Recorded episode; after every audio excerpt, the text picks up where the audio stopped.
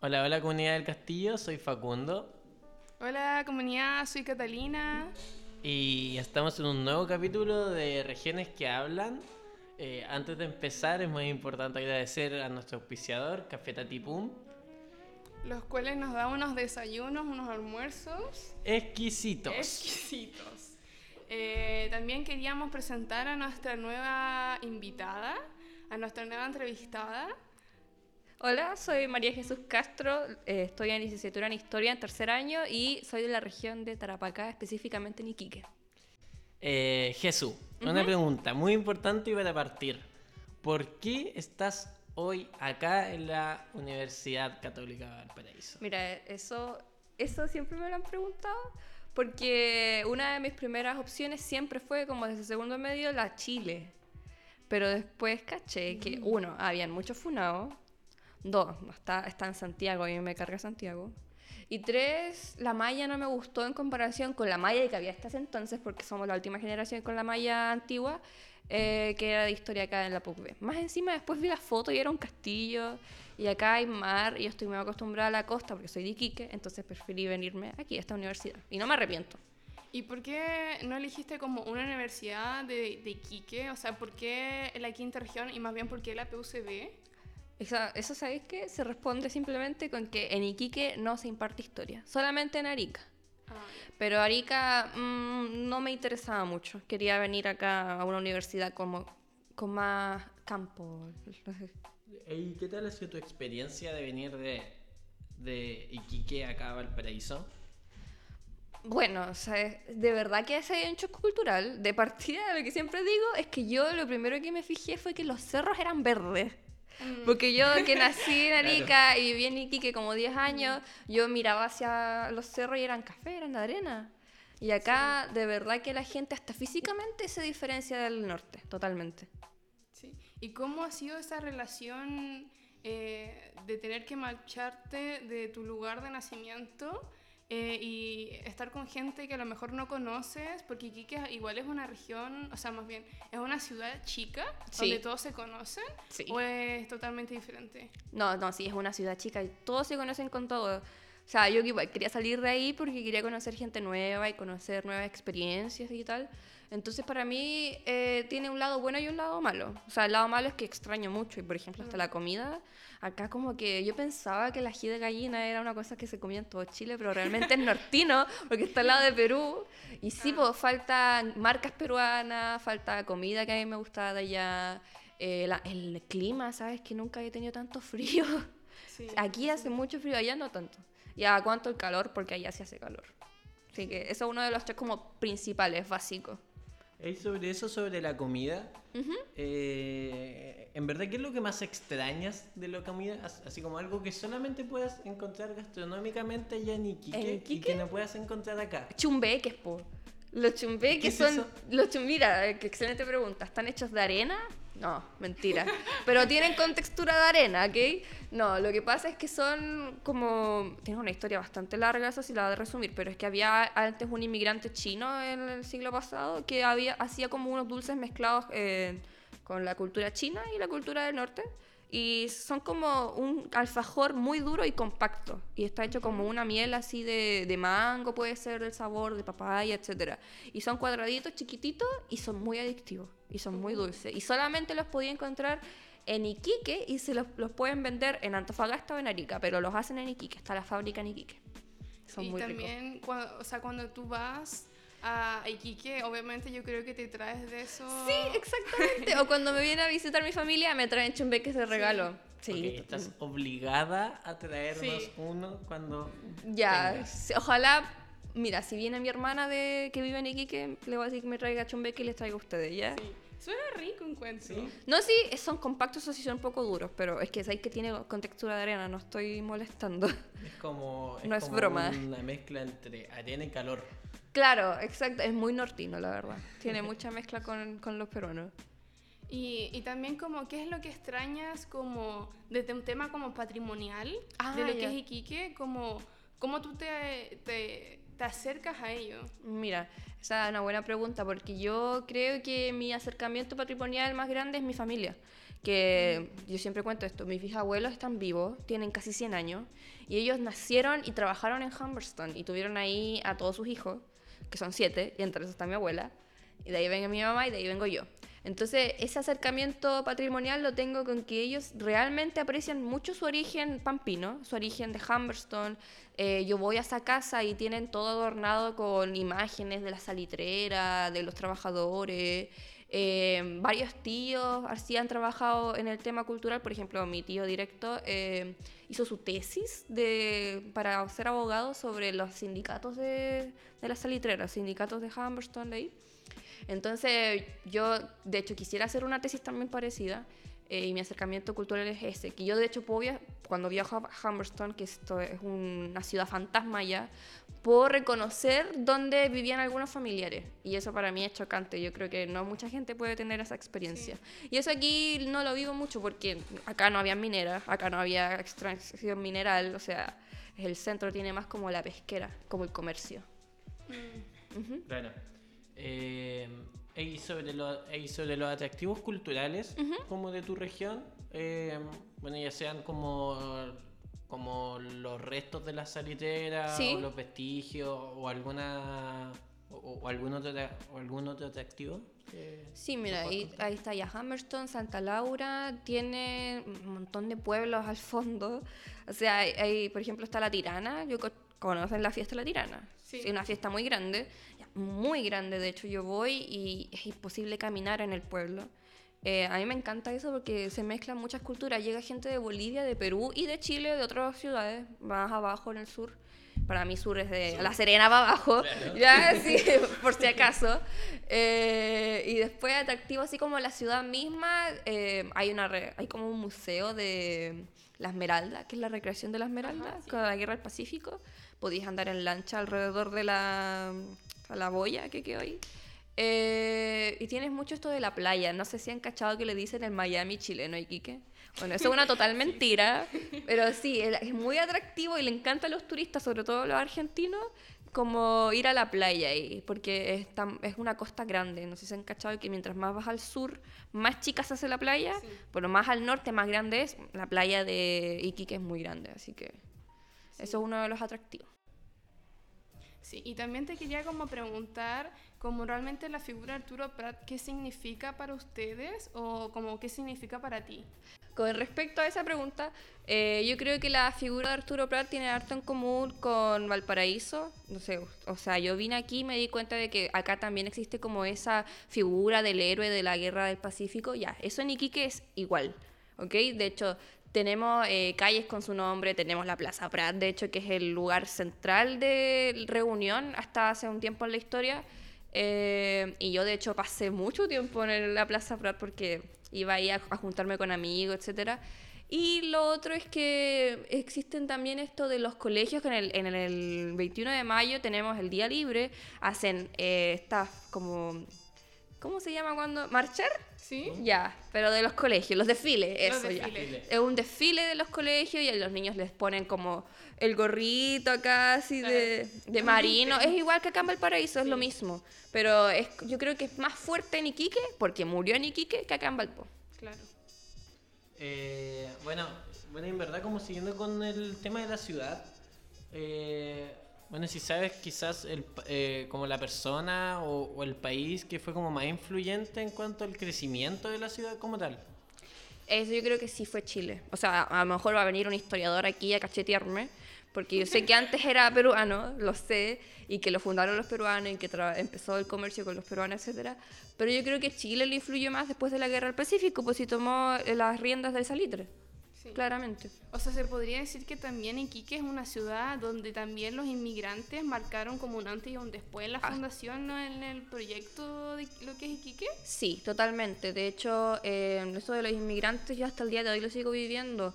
Que acá me doy cuenta que no está como esa convergencia entre peruanos, bolivianos y los chilenos. Y allá en Iquique y sobre todo en Arica, sobre todo en Arica se ve y bueno, por ejemplo, en, volviendo al tema de Salitre, no sé si ustedes sabían la historia de que los bolivianos participaron en la matanza de la Santa María porque querían protestar con los hermanos chilenos y los mataron igual. Ah, eso no sabía. Eso no es. Es muy triste. De hecho, la, la escuela Santa María todavía existe. Conocí gente que estudió ahí. Está tal cual, así normal, eh, funciona, tienen como tienen que hacer tour y todo eso, pero lo interesante es que penan.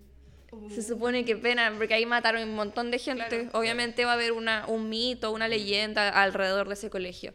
Y bueno, pero volviendo a la pregunta, sí, los inmigrantes son súper importantes en el norte, sobre todo en Arica y Iquique. Y también eso es como algo de contingencia como actual, el tema de los inmigrantes. Sí, yo sí, totalmente. De hecho, a mí me da risa que siento que más al centro vi gente que tenía cierto rechazo a Perú y Bolivia, más que allá en Iquique y en Arica siempre se hacen como chistes así rayando la xenofobia, pero no es algo que se vea todos los días, es algo que uno confluye todos los días. Yo tuve compañeros que eran de Perú, compañeros que eran de Bolivia, siempre en el Claro. colegio. Entonces no es algo extraño. En el norte. ¿no? Exacto, está súper integrado. Claro. Oye, y volviendo al tema patrimonial, eh, no- bueno, no sé si sabes si es que existen algunos proyectos de, de- como de conservación patrimonial que quizás nos puedas comentar. Mira, eh, lo último que vi es que hay mucho énfasis en el teatro municipal. Yo creo que ya está arreglado porque yo me fui hace dos, tres años de Iquique. Eh, y bueno, ese, ese es un espacio igual cultural histórico. ¿Cachai? Yo no pude entrar nunca porque siempre que iba estaban reparaciones. Espero que ahora está abierto y que dejen entrar.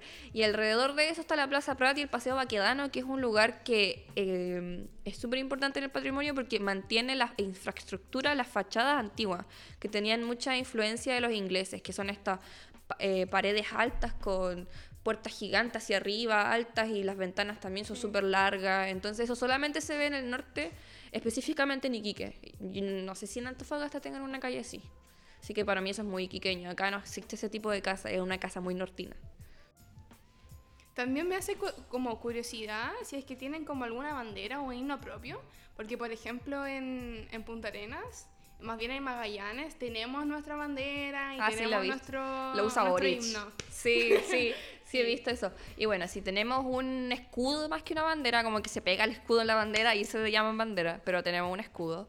Eh, y tenemos un himno, me lo sé de memoria. Lo tenía que cantar en los actos del colegio, así que sí.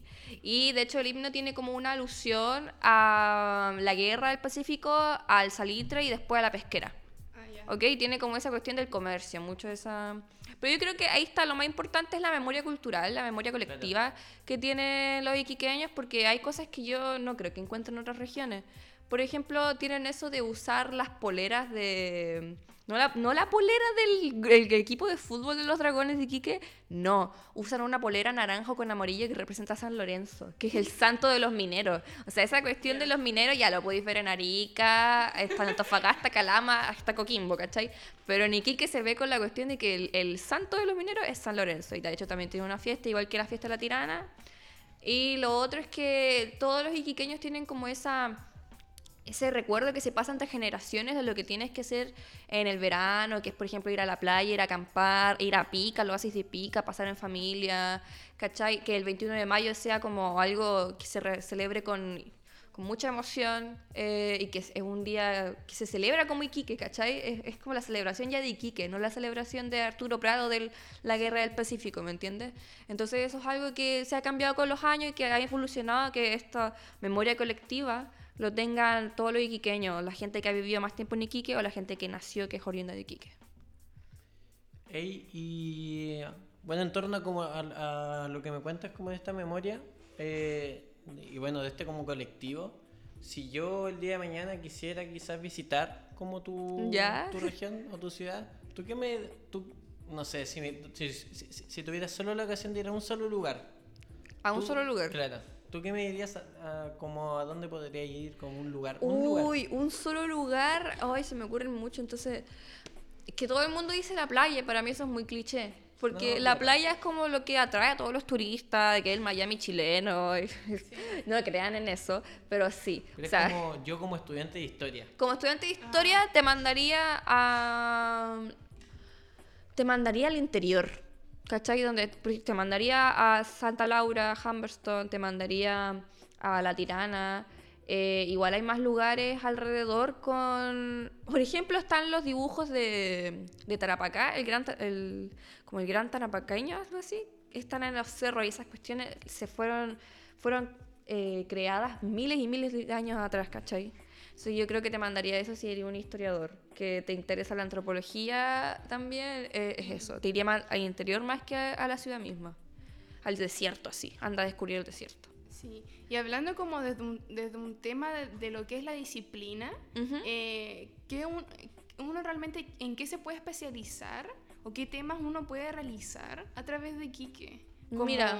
obviamente relacionándolo con la disciplina. Con la disciplina de historia, uff, ¿sabes qué? Eh, se ve mucho creo que la historia política, porque de hecho uno de los trabajos que tuve que hacer el año pasado para el ramo de historia regional fue sobre la creación de los sindicatos en Chile que partió en Iquique, que era una mancomunal que después pasó a ser sindicato entre los mineros del salitre y los, pesque- los pesqueros. Entonces, uno puede partir por ahí como algo más contemporáneo, pero ya después si queréis ir más atrás, así como a lo antropológico, bueno, cerca de ahí tenéis eh, hartas culturas patrimoniales, a culturas de originarias, pueblos originarios, aborígenes, pero ahí también tenéis que saltarte un poco más Arica, tenéis que unificarlo. No podéis dividir tanto las regiones porque igual hasta hace unos 10 años atrás eran la misma región, Tarapacá. Entonces, igual se puede incluir Arica, porque ahí tenéis las cuevas de Anzota, la cultura chinchorro, etcétera, que se movía por esa parte del norte, incluso llegando a Perú. Así que, antropológicamente, no solamente te quedas en Tarapacá, sino que te tienes que expandir. Claro. Y bueno, desde la percepción de una persona quiqueña, ¿cómo fue esta relación entre, entre el Estado y, los pueblos indígenas o, el- o las comunidades? Excelente pregunta. Sabes que allá incluso se habla aymara en algunas partes. Al interior, enseñan aymara. Por ejemplo, eh, vas a Guara y hay un colegio que los niños pueden hablar aymara también. Y lo otro es que en algunos lugares, hasta hace unos años yo lo seguía viendo, por ejemplo, si hay un cartel que dice no fumar, abajo dice no fumar pero en aymara. En, en el lenguaje de los aymara. Entonces, claro, la- la- ahí se celebra el machacmar al interior también. Se ve mucho esto de los que algunos llaman paisanos, que llegan las mujeres con los aguayos atrás y llevan la guagua. Bueno, eso acá no lo encuentro en el centro hace mucho tiempo. Solamente lo veo en, el- en, en Arica y en Iquique. Así que eso como de la... mm, cómo se unifica el iquiqueño chilenizado junto con el iquiqueño que viene de un pueblo originario que tiene esas raíces, eh, congenian mucho y se ve harto, la verdad, harto, harto. Eh, también yo creo que ya casi finalizando el capítulo, eh, te quería como preguntar sobre eh, es algo como más personal. ¿Ya? Como, ¿qué sentiste la primera vez que llegaste a Viña, ¿Ya? siendo de una región totalmente lejana? Mira, lo que yo sentí es que era gigante. Me abrumaba lo grande que era, o sea, no es Santiago tampoco, pero, pero me perdía. No sabía dónde estaba el mar, no sabía dónde estaba el norte, no sabía dónde estaba el, sur. Eh, la gente tiene distintas caras. Yo digo, siempre digo que el de la quinta región tiene la cara más larga. Tienen la cara, de verdad tienen como el mentón largo así. Eh, es una cosa extraña, eso no lo veo en, en Iquique. Y, y siento que la gente como que me veía extrañamente porque yo era del norte extremo, porque había nacido en Arica y en Iquique, algunos me decían hasta cholita. LOL. O sea, es como si a ti te dijeran, no sé, por la la mazamorrita, qué sé yo, una cuestión así. ¿Me entendí? Entonces, eh, esa cuestión de los extremos se sintió harto, que yo no me, a veces me siento incluso muy pegada a lo peruano, a la cultura peruana, a la comida peruana, ¿cachai? Me encanta Perú, de hecho yo estudiaría en Perú también. Entonces llegar acá fue como, esto realmente es lo que la gente cree que es Chile por fuera. ¿cachai? Este es el Claro. centro, el centro es lo que se vende para afuera que es Chile. Porque yo siendo nortina no lo reconocerían afuera, me verían más como peruana que como chilena. Entonces ese fue como el shock cultural, llegar al centro y reconocer lo que es realmente Chile. No me malentiendan, sino es lo que se entiende socialmente, ¿ok? Sí, sí, sí. ¿Y antes habías llegado a Viña o fue la primera vez? La primera vez, Ah, fue la primera vez yo no conocía Viña del Mar, me tuve que acostumbrar en un año entero, más encima con pandemia. ¿Y estás sola acá? No, vine con mis papás, porque eh, mi papá también es Viña Marino. Yo nunca había venido acá, pero porque mi familia estaba en el norte que acá, pero él conocía este lugar, había estudiado acá también. Entonces venir aquí fue como encontrar contactos y encontrar pega y encontrar la universidad. Entonces como que todo congenió para que nos viniéramos juntos los tres. qué bueno. Qué bueno. Eh, bueno, eso en verdad. Eh, ah, la última pregunta. Ah, ya, perdón. La que no le gusta a la Cata y me encanta esta pregunta a mí. A ver, ¿Cómo le dicen a la barraqueta pan Iquique? batido, ¿qué le decís, Margarita? ¿Eres santiaguino? No. Soy Eris San Felipe. No, soy de la sexta. Ah, la sexta, pero, Pero deberíais, decirle pan francés si eres sureño. No, la sexta no es sureño. No, somos ya, centro. eso es una Pero falta de por, ¿cómo que no? Si el sur es del Valle del Elqui para abajo. No. Es No, de- es pan batido, pan batido. Y ahí te queda. Pan batido y punto. Esto, esto. Yo esto un realmente allá le decimos marraqueta. Pero igual de las tres formas se puede vender. Deberían decirle pan francés ustedes son sureños. O sea, ustedes son de... su- es, que, es como si yo me dijera nortina con un loco que es de Coquimbo. O sea, no congeniamos mucho, pero somos nortinos supuestamente. Claro. ¿Cachai? Pero en fin. Muchas gracias por invitarme, me encantó esta entrevista eh, y ojalá se repita porque si no encuentran a alguien más de Arica me pueden llamar. Muchas gracias a ti, Sí. Jesús, por venir. Sí, también queríamos agradecer eh, como tu participación y tu motivación. ¿Ya? Eh, y al mismo tiempo también queríamos agradecer a Café Tipún, que hace como posible estos capítulos. Mira. Eh, y a Facu también por su disposición. Y a ti también, Cata, obviamente. Y obviamente agradecer al Instituto de Historia por la instancia, el lugar y darnos la posibilidad de poder grabar estos capítulos. Eh, Eh, también queríamos hacer la invitación nuevamente a nuevos capítulos, ya que es el fin de semestre ya tenemos un poco más de tiempo, podemos coordinar mejor los horarios y eh, nos falta hartas regiones que todavía Si solamente conocer. llevan dos. po. Siempre se pueden acercar. Y bueno, eso. Muchas gracias. Eh, nos vemos a la próxima. Chao, chao. Chau, chau.